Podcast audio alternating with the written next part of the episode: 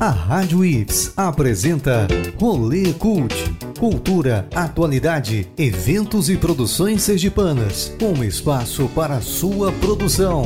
Apresentação: Letícia Monalisa.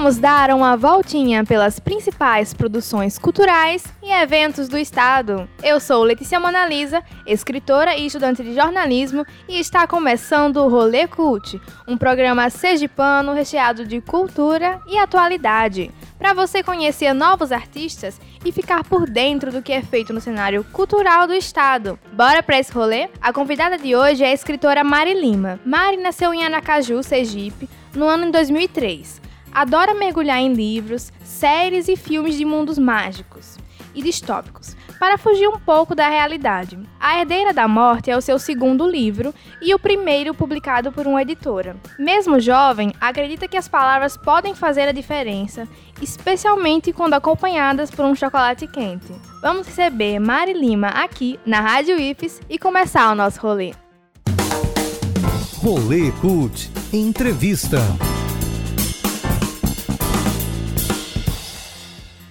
Mari Lima, seja muito bem-vinda aqui na Rádio IFES. Tudo bem contigo? Tudo bem sim, Letícia. Fiquei muito feliz quando recebi seu convite e eu tô bem animada de estar aqui participando do programa. Ah, que legal. Então hoje o rolê vai ser sobre livros, livros de fantasia, não é mesmo? Conta pra gente sobre a Herdeira da Morte. Eu vi que é um livro de fantasia, ele tem um pouco de ação, será? Conta aí pra gente. Isso mesmo, a Herdeira da Morte é uma alta fantasia, quando o mundo mágico não tem relação nenhuma com o nosso. E a protagonista se chama Miná. Ela é a dama de uma princesa, namora um dos guardas, trabalha e mora no castelo. A história começa quando essa princesa precisa se casar com um príncipe de outro reino, mas a Miná não pretende acompanhá-la. Então precisa arranjar um lugar novo para ficar, para morar, um emprego novo. Nisso ela pede abrigo para sua madrasta. O que ela não esperava é que essa madrasta contrataria o seu namorado, o guarda, para matá-la. A Miná fica sem rumo, acaba de ser traída pela única família que tinha e decide fugir, indo parar em uma casa com sete assassinos. O início foi inspirado na Branca de Neve, mas as semelhanças param por aí. Nesse mundo, a única magia conhecida vem de pedras preciosas e está na mão dos clãs, que são as famílias reais dos quatro reinos. Para adquirir a magia existe todo um ritual e seus olhos ficam da cor dessa pedra. Pode ser rubi, com os olhos cor-de-rosa, safira com os olhos azuis, esmeralda com os olhos verdes ou diamante com seus olhos ficam brancos. Mas como eu disse, só a realeza pode possuir. No decorrer da história, nós vamos conhecendo e entendendo a vida desses assassinos e, de certo modo, eles viram nossa família também, tanto nossa quanto da Miná. Teremos descobertas sobre a vida da protagonista e sobre o próprio mundo. Vamos nos questionar por que, que só os clãs podem usar essa magia. Por que, que eles governam dessa forma? E com essas perguntas, vamos descobrindo as respostas e um pouco mais sobre esse universo. Ai, que bacana. Eu gostei muito da, da estrutura, né? Do sistema de fantasia, sim, na sim. verdade. O sistema de magia, no caso. É, e eu queria saber um pouquinho como funciona o seu processo de escrita. Como foi a experiência de escrever A Herdeira da Morte? É, a Herdeira da Morte foi uma experiência única para mim. Porque até então eu não tinha nada completo. Eu começava os textos, mas nunca acabava. Ficava só sendo rascunho. Então, A Herdeira da Morte foi a primeira vez que eu realmente completei um livro, que eu tive toda a estrutura pronta, todo o projeto de texto antes e quando finalmente para revisão do lançar. E hoje eu sou muito mais organizada, planejo os pontos importantes antes de começar a escrever mas você que é escritora entende que às vezes a história também toma os próprios rumos. Sim, sim, acontece. é, você mencionou que agora você está um pouco mais organizada, né? Então, depois do lançamento do livro, você tem trabalhado em algum novo projeto? Conta pra gente. É, com o sucesso de A Herdeira da Morte, eu tenho trabalhado muito na continuação. Eu comecei a escrever ano passado, mas não consegui terminar, não senti que era o momento de terminar. E aí em janeiro eu peguei de novo revisei o que eu já tinha escrito e concluí a história. Então, hoje, a continuação de Herdeira da Morte está completa. Não vou divulgar nome nem nada ainda, porque eu tô esperando. Ela tá no processo uhum. de ser publicada. Então, esse é o projeto que eu tenho focado nos últimos meses. Sim, você mencionou a questão do sucesso de Herdeira da Morte. Sim. E realmente, né, eu estava acompanhando pelas redes sociais e o livro viralizou no TikTok, né? Agora você está produzindo conteúdo para o Instagram. E você pode comentar um pouco sobre esse processo de divulgação do livro e também da recepção do público? Então, a minha divulgação, ela começou em janeiro de 2021 e totalmente voltada para o TikTok. Eu não esperava que fosse ter tanta repercussão assim, mas TikTok é uma plataforma que eu recomendo para todos os meus amigos escritores. Sempre que perguntam, eu falo: "Ah, uso o TikTok". e recentemente eu tenho mudado para o Instagram, tenho tentado migrar um pouco, porque eu percebi que eu estava muito focada em uma plataforma só, eu estava perdendo o engajamento em potencial. Então eu comecei a criar conteúdo para o Instagram, mas o foco é totalmente para o TikTok mesmo. O engajamento por lá caiu um pouco nos últimos meses, mas ainda vale a pena investir. Você começou a, a produzir conteúdo, né? Tanto no Instagram quanto no TikTok, por causa do livro ou já era algo que você fazia antes? Eu sempre gostei de falar de livros na internet. Quando eu tinha 12 ou 13 anos, é, entre meus 12 e meus 13 anos, eu tinha um canal no YouTube que eu falava dos livros que eu lia. Só que eu acabei parando quando eu ainda tinha uns 13 e voltei a, a, participar do meio literário da internet por causa do TikTok, por causa da Herdeira da Morte, que foi em 2021. Mas eu já tive certa experiência com a internet, sim. Agora vamos voltar um pouquinho para o início de tudo. lá, lá atrás, você lembra quando começou a escrever? Será que você lembra da primeira história que você escreveu? Então, eu não faço ideia. eu sei que eu sempre gostei muito de ler, porque a minha mãe ela é professora de português, então ela sempre me incentivou muito a ler. Só que a escrever mesmo, eu não sei. Como eu disse, eu tinha muitas histórias incompletas. Inclusive, eu encontrei um arquivo esses dias que era a fanfic de Harry Potter. Olha! que eu estava lendo super entretida e adorando, porque era óbvio que eu não lembrava de nada e também estava sem final, então eu fiquei com raiva da Mariana do passado por não ter terminado essa história. Mas eu não me lembro mesmo. Mari, você tem outras obras, né? Tem um livro de poesia chamado A Lua e Suas Fases, não é mesmo? Pode contar um pouco dele pra gente? Ah, foi a sua primeira obra publicada? Não, a minha primeira obra publicada foi Fuga Falha, que foi uhum. independente. Uhum. E A Lua e Suas Fases eu lancei um pouquinho antes de A Herdeira da Morte. É, é um e-book disponível na Amazon, onde os textos estão divididos em fases da lua e o que cada uma representa. São poesias de amor, sobre o início, meio e fim de relacionamentos, que eu escrevia quando uma emoção era muito forte e eu sentia que eu precisava passar para o papel. É o meu projeto mais íntimo, então eu tenho muito orgulho de ter juntado tudo, organizado e publicado, assim, mesmo que sem divulgação, porque eu não cheguei a divulgar muito, eu só lancei mesmo. É o, proje o projeto que eu tenho mais orgulho, mais íntimo também. É, você mencionou esse projeto que está em atos. E agora trabalhando em Endeira da Morte, você pode comparar um pouco a experiência desses dois livros, né, da sua primeira, do seu primeiro livro publicado com agora o segundo, né, e que Herdeira da Morte é o segundo publicado, mas é o primeiro por sim, uma editora, sim, né? Sim. É, Fuga Falha foi um livro de fantasia também que eu escrevi quando eu tinha 14 anos. E eu não tinha nenhum planejamento para fazer, estourar ou realmente divulgar. Foi uma tiragem de 100 exemplares que eu fiz só para a família. E, inclusive quem leu deve ter um pouco de raiva de mim, porque era para ser uma duologia, seriam dois livros. Só que antes de começar a escrever a tipo, antes de começar a trabalhar no rascunho da continuação de Fuga Falha, eu comecei a Herdeira da Morte. Então, as pessoas que leram podem ter um pouco de raiva, porque não tem final também. Mas é um projeto que eu me orgulho, porque foi quando eu comecei a entender mais sobre o mercado literário, de, do lado de publicar. Porque eu era muito do lado de quem lia, lado leitora.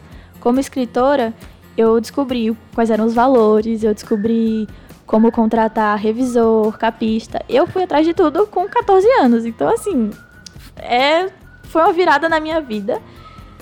Foi um projeto muito divertido de fazer. E bem simples também, por isso que só teve 100 exemplares. Mas agora o foco mesmo é em HDM. E você acha que teve um amadurecimento da, da Mari de 14 anos para a Mari agora que está publicando é, por uma editora, né? Que está planejando a, a continuação? Sim, com certeza. Eu era muito imatura na época.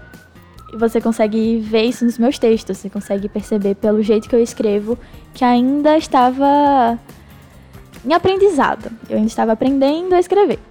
Agora, não que eu saiba de tudo, estamos sempre em constante aprendizado, mas dá para perceber, é, é notória a diferença entre os dois.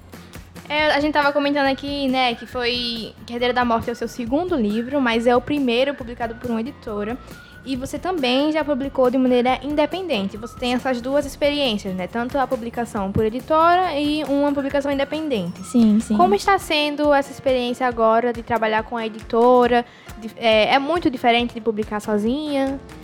É, como eu te contei antes da entrevista, essa publicação ela foi de maneira comercial. Então, eu que arquei com todos os custos. Nesse sentido, não teve tanta diferença entre Fuga Falha e Herdeira da Morte. Mas, com certeza, a equipe de uma editora tem um potencial absurdo. O livro ficou incrível. Todo mundo que pega elogia a diagramação, os detalhes. Então, a equipe de uma editora, o que uma editora pode fazer, é surreal. É muito bom. E, como eu falei, independente, eu tive que ir atrás de tudo. De certa forma, é muito mais tranquilo com a editora. É mais caro, é um investimento maior, é algo que você não tem muita certeza, mas acaba com um resultado muito superior.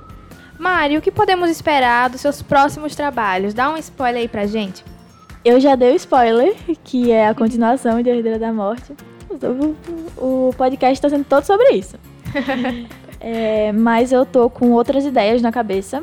Não cheguei a fazer o planejamento de uma história, mas eu tô com várias ideias algumas de poesia, algumas de ficção, mas tudo ideia ainda. O que tá vindo mesmo vai ser a continuação. A continuação, né? E por essas ideias, assim, dá para você perceber algo que você gostaria de explorar na escrita no futuro? Assim, pensando depois de A Herdeira da Morte, algo que você gostaria de trabalhar no futuro? Eu sou muito fã do gênero fantasia, então provavelmente seria fantasia. é, tem alguns gêneros que eu sou muito. Eu tenho um pé atrás com alguns gêneros, como uhum. suspense, mistério.